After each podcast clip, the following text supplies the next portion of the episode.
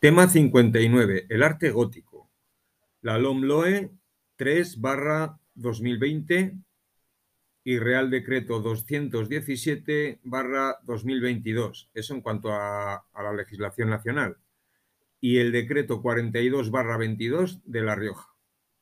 Introducción. El arte gótico se extendió por el occidente europeo desde el siglo XII hasta comienzos del siglo XVI.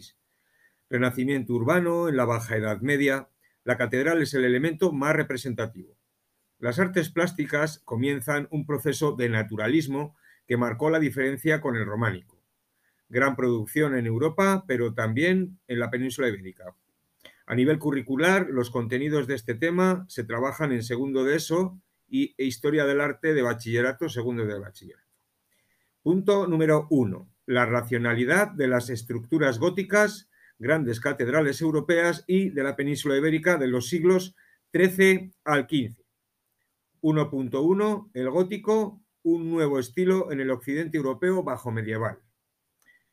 Sobre el término gótico se emplea por primera vez en el Renacimiento, por ejemplo, Rafael de Sancio lo califica como obra de bárbaros godos. Giorgio Vasari lo utilizó con un sentido de oscuro arte de la Edad Media. Y fue un término peyorativo hasta los primeros, eh, las primeras décadas del siglo XIX, cuando el romanticismo con Goethe, con Goethe redescubre una asombrosa originalidad en el arte gótico, dotándolo de un nuevo valor, apoyado por el resurgir de los historicismos. De forma general, el gótico se desarrolla en momentos cronológicos diversos entre el siglo XII y siglo XVI. Su contexto histórico está marcado por un resurgir socioeconómico en el siglo XII, cierto aumento de la población, aumento de la producción agraria, crece la artesanía y las ciudades, donde comienzan actividades que posibilitan cierto cambio social, con un incipiente, con una incipiente burguesía, banqueros, comerciantes, los gremios, etc. Que pese a esta positiva evolución, sufrió en 1348 un importante retroceso por la llegada de la peste y que hasta finales del, del siglo XV no consiguió cierto repunte o, digamos, de progresiva recuperación. El cambio con respecto al románico podemos verlo en que se trata de un arte urbano de marcado sentido simbólico y religioso de carácter teocentrista, diferencia, otra diferencia perdón, frente al románico es el, anonimato de sus autores. El arte ya comienza a tener mayor consideración social e incluso ya se comienzan a afirmar las obras por sus autores.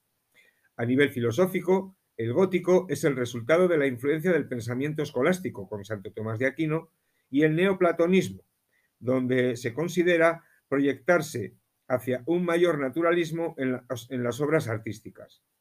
Se alcanza una dimensión nueva en la estética de la luz, elemento que da un nuevo sentido.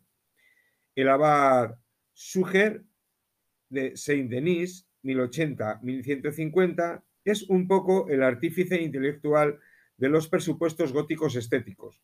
Vidrieras, luz, misticismo, simbolismo, realismo, elevación, ingravidez, donde la luz es Dios y el aspecto que concreta el modo de hacer de los artistas de la escuela de Chartres y a, los primeros arquitectos góticos. Es la luz, digamos, uno de los factores que más, más llevan a estas ejecuciones. Punto 1.2. Fundamentos constructivos de las nuevas estructuras góticas. El estilo gótico tiene como precedente el arte cisterciense, resultado de la reforma de la orden, del Cister con Bernardo de Claraval, el siglo XII, donde exponía estar en contra del exceso decorativo del románico, para situarse en favor de una, de una arquitectura más austera, pero luminosa y bella al mismo tiempo. Había una nueva cosmovisión, además de diferentes cambios, eh, tanto en la concepción religiosa como en una nueva etapa histórica. Algunos elementos de cambio estructural respecto al románico son, entre otros, el empleo del arco ojival o apuntado, donde aporta esbeltez y verticalidad al edificio y aporta ventajas estructurales donde traslada mejor los empujes hacia las columnas o pilares. A estos avances se pueden añadir que el arco va evolucionando hacia el arco carpanel y arcos de tipo conopial, los entrelazados de tracería flamígera, siguiendo eh, o siguiendo siendo sus soportes la columna y el pilar, pero ya con una importante evolución donde se prolongan los nervios de las bóvedas y se apoyan en el exterior de arbotantes, transmitiendo los empujes a los contrafuertes, liberando así al muro de su función estructural. Aparece la bóveda de crucería, formando, formado por arcos apuntados, llamados nervios.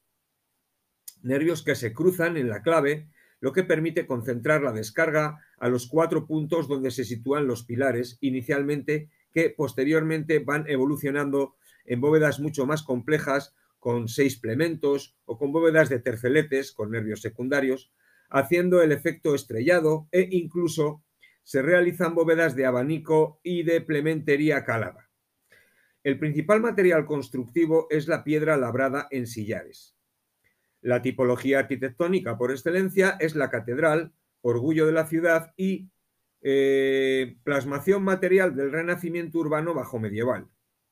Cada estamento ocupa su lugar, el eclesiástico más el coro en la nave central, la nobleza en las zonas y capillas absidales, el pueblo llano en, las naves eh, laterales. Planta de cruz latina con número impar de naves, siendo la central más grande o más ancha y alta, con girola simple o doble, y en ocasiones se agrega un claustro y una sala capitular. En el interior encontramos también el triforio y el claristorio. La fachada es una estructura en varios registros. Primero, la portada, segundo, los ventanales y tercero, el rosetón. Dos torres gemelas flanquean la entrada como fortaleza de la fe que terminan en chapiteles flechados y el modelo de portada románica tomó su continuidad en el gótico de estructura abocinada compuesta por una serie de arquivoltas rodeando el tímpano y que se prolongan por medio de columnillas de, eh, delimitadas perdón, por jambas aparece el parteluz o mainel, que divide en dos al vano y que se remata con un dintel sobre el que se sitúa el tímpano. El conjunto se llena de esculturas que responden a un programa iconográfico concreto. La sobrevaloración de los elementos constructivos y de las vidrieras que proporcionan luz condicionan el interior proporcionando al tiempo un efecto de simbolismo y espiritualidad. Las vidrieras están formadas en su base inferior por eh, tracerías de piedras decoradas con motivos geométricos o vegetales que continúan con un armazón de hierro donde se alberga el emplomado que marcará los motivos y se albergarán los vidrios de diversos colores que representan temas del Antiguo Testamento, del Nuevo Testamento, y la decoración escultórica estará pues en las portadas puntos concretos del edificio en gárgolas, sillerías del coro y los retablos. Además de la catedral, el gótico desarrolló diversos edificios civiles como lonjas y ayuntamientos. 1.3. Las grandes catedrales europeas y españolas. A diferencia del arte románico, que tuvo su origen en diferentes puntos geográficos de manera más o menos simultánea, el arte gótico tiene como centro de acción y nacimiento el norte de Francia, marcado históricamente por la monarquía y la iglesia, concretamente por la dinastía de los Capetos y Bernardo de Claraval, más la abadía de Saint-Denis, acompañado del desarrollo de las lenguas vernáculas romances que establecen las lenguas literarias nacionales. Hablemos de Francia. Elemento común en todos los estilos es la tendencia a la máxima altura.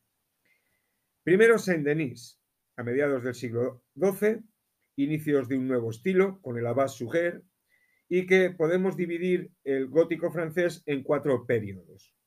el protogótico o gótico preclásico, mediados de, de mediados a finales del siglo XII. Se trata de catedrales románicas concluidas con góticas tales como la Catedral de Laon, de Sens o de Notre Dame.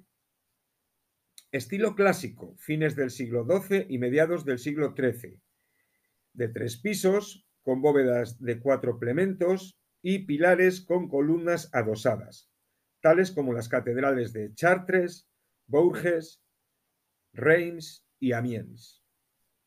Estilo radicante, perdón, estilo radiante, mediados del siglo XIII y siglo XIV, que alude a los múltiples radios de abundantes rosetones, como los ejemplos de Saint-Chapelle, que proliferan muchas vidrieras, o muros sustituidos por vidrieras.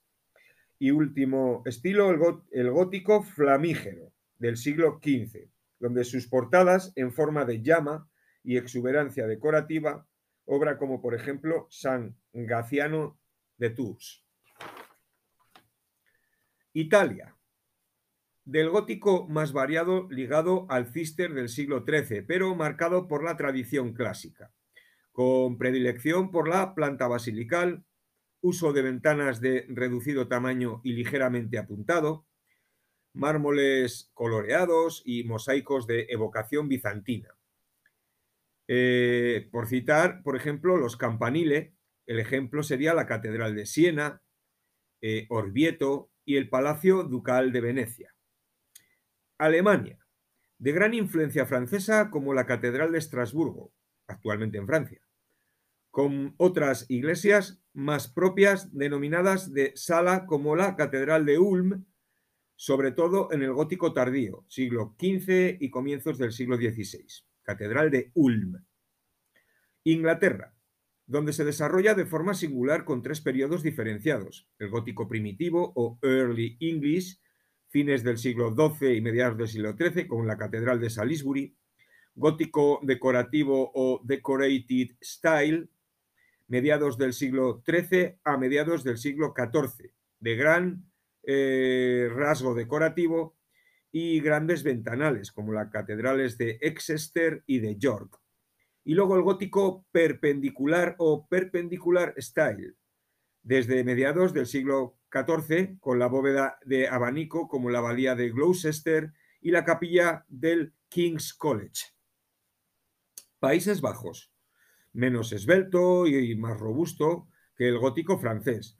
Las muestras podemos tenerlas en San Miguel y Santa Gúdula en Bruselas y Nuestra Señora de Brujas. También hay un gótico civil, como es la palacia de, los palacios de Brujas y Bruselas. En Portugal entra de forma mucho más tardía y los ejemplos los tenemos en el monasterio de Batalla y el monasterio de los Jerónimos en Belén, siglo XVI, de Juan de Castillo, de, ya de estilo manuelino. En España, la transición al gótico en España vino dada por los maestros cistercienses del Santa Escreus en Tarragona y las huelgas en Burgos, siendo las influencias francesas en primer lugar en Castilla en la Catedral de Ávila y la Catedral de Cuenca. En el siglo XIII se construyen los tres joyas del gótico español, Burgos, Toledo y León, inspirados en modelos franceses con bóvedas de cuatro plementos y pilares con columnas adosadas. La Catedral de Burgos, el maestro Enrique, 1221, tres naves, girola, tres alturas, torres de sabor flamígero de Juan de Colonia, y es Fernando III el Santo y el obispo Mauricio quien eh, manda construir dicha obra.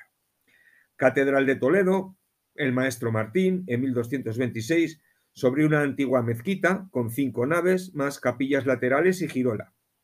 Y por último, la Catedral de León, en 1254, también del maestro Enrique, inspirada en Reims, con tres naves, girola, tres pisos y el mejor repertorio de vidrieras del gótico español. Hablemos del siglo XIV.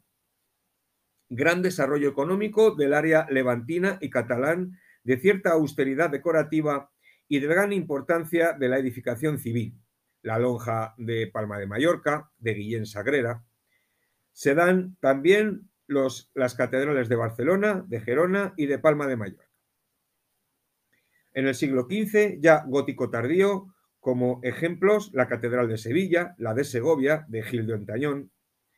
Encontramos obras con estilo hispano-flamenco o flamígero, isabelino, introducido por Janequín de Bruselas, como es el Monasterio de San Juan de los Reyes de Toledo, de Juan Guas, o el Palacio del Infantado de Guadalajara, también de Juan Guas, o el Hospital de la Santa Cruz de Toledo de Enrique Egas y Alfonso de Covarrubias. Hay que buscar algún pequeño ejemplo en La Rioja. Punto número 2. Fundamentos y obras de la escultura gótica.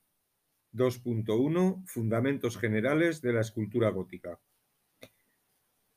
Su finalidad sigue siendo didáctica y religiosa, siendo los principales temas tratados el juicio final, la pasión de Cristo, la Virgen, la vida de la Virgen, los santos, crucificados, Virgen con la niña, con el niño, perdón, y los temas bíblicos. El naturalismo respecto al, románico, con figuras idealizadas, que buscaban expresar y conmover, donde la técnica es de bulto redondo que tiende a hacerse más voluminoso. La ubicación sigue siendo como en el románico, en portadas, tímpanos, arquivoltas, jambas, pero con dirección al arco, no radial como en el románico, en el parteluz y en los capiteles. Desaparece la temática, la temática figurativa y son decoración orgánica con escultura de tipo fundamentalmente monumental. La escultura funeraria gótica promueve el sepulcro exento de posición yacente, la sillería de los coros y el predominio de la escultura, la crucifixión, la Virgen con el niño, con ya eh, con una temática mucho más naturalista y mucho más humana. Eh, hay comunicación entre ambos. 2.2. Principales ejemplos. Del siglo XIII están los grandes conjuntos de Notre Dame o de Reims, donde poco a poco se aprecian un naturalismo mayor y un abandono del hieratismo románico. Del siglo XIII y siglo XIV encontramos autores como Nicola y Giovanni Pisano, como el púlpito del baptisterio de Pisa, eh, con etapa mucho más expresiva. Recordemos la peste de 1348 y los efectos que tuvo. En el siglo XIV y XV destaca también Klaus Sluter, como el Pozo de Moisés, entre otros. En España podemos citar la Puerta del Sarmental, la Puerta del Perdón, en la Catedral del Toledo, o la obra del maestro Bartomeu en el Parteluz de la Catedral de Tarragona. Autores excelentes son Pere Joan, Janequín de Bruselas, Egas Kueman, Gil de Siloé, con el sepulcro de eh, Juan II e Isabel de Portugal en la Cartuja de Miraflores, y el escultor Martín Vázquez de Arce, con su sepulcro del doncel de Sigüenza. Punto número 3. Características y evolución de la pintura en los siglos del gótico. La invasión de ventanales, rosetones, provoca que la pintura mural perdiera importancia y se trabajó la pintura en tabla, las miniaturas y el retablo, que era una especie de fusión entre pintura y escultura. La temática de la pintura gótica sigue siendo religiosa, figuras planas e ingrávidas sin referencias espaciales, donde los fondos son dorados, que van evolucionando según va pasando el tiempo. Podemos distinguir diferentes escuelas y etapas dentro del gótico. 3.1. El gótico lineal. Se concreta en la ilustración de libros, de claro dominio de la línea, de colores planos, muy al estilo de las vidrieras, donde las figuras humanas cuentan con un eh, canon alargado. Algunos ejemplos son la Biblia de San Luis, o el libro de las cantigas de Alfonso X el Sabio. 3.2. Italia, la nueva devoción religiosa. A fines del siglo XIII surgió en Italia una tendencia pictórica con características propias que fusionan la tradición naturalista grecorromana con las particularidades del gótico, Dos escuelas son la florentina y la de Siena. La escuela de Florencia, con el Giotto, el llanto ante Cristo muerto, y la escuela de Siena, con Simone Martini, por ejemplo, la Anunciación. Dicha influencia llega a España de la mano de Pérez Serra y de Ferrer Bassa. 3.3. El gótico internacional. Supone cierta síntesis entre la pintura italiana y la borgoñona. Se realizan miniaturas como el Libro de las Horas o las pinturas de los retablos sobre tabla. Podemos citar autores como los hermanos Limbourg. 3.4. El realismo flamenco, grandes talleres del norte de Europa. En el siglo XV, Países Bajos, se desarrolla una tendencia pictórica de gran originalidad que sentó las bases de la escuela flamenca de pintura. Su principal aportación es la técnica al óleo, mucho más versátil que las pinturas sobre tabla. La escuela flamenca es más realista, interviene en la burguesía y se comienza con el retrato, el detallismo y una iconografía de fuerte carga simbólica. Algunos representantes son Jan van Eyck, como el políptico del Cordero Místico, la Virgen del Canciller Rolín o el matrimonio Arnolfini y la Virgen con el canónigo Van der Paele. Otro autor es Hubert van Eyck, el políptico de Gante. Otro es Roger van der Weyden, el díptico de Santa Bárbara o el descendimiento de la cruz. Otro es Hans Mengling, la adoración de los magos, y el Bosco, con el Jardín de las Delicias, el carro de heno, que influirá sobre Bruegel el Viejo, y en España, e influenciado por estos flamencos, podemos hablar de Lluís Dalmau y Fernando Gallego o Bartolomé Bermejo haríamos una conclusión y citaríamos bibliografía.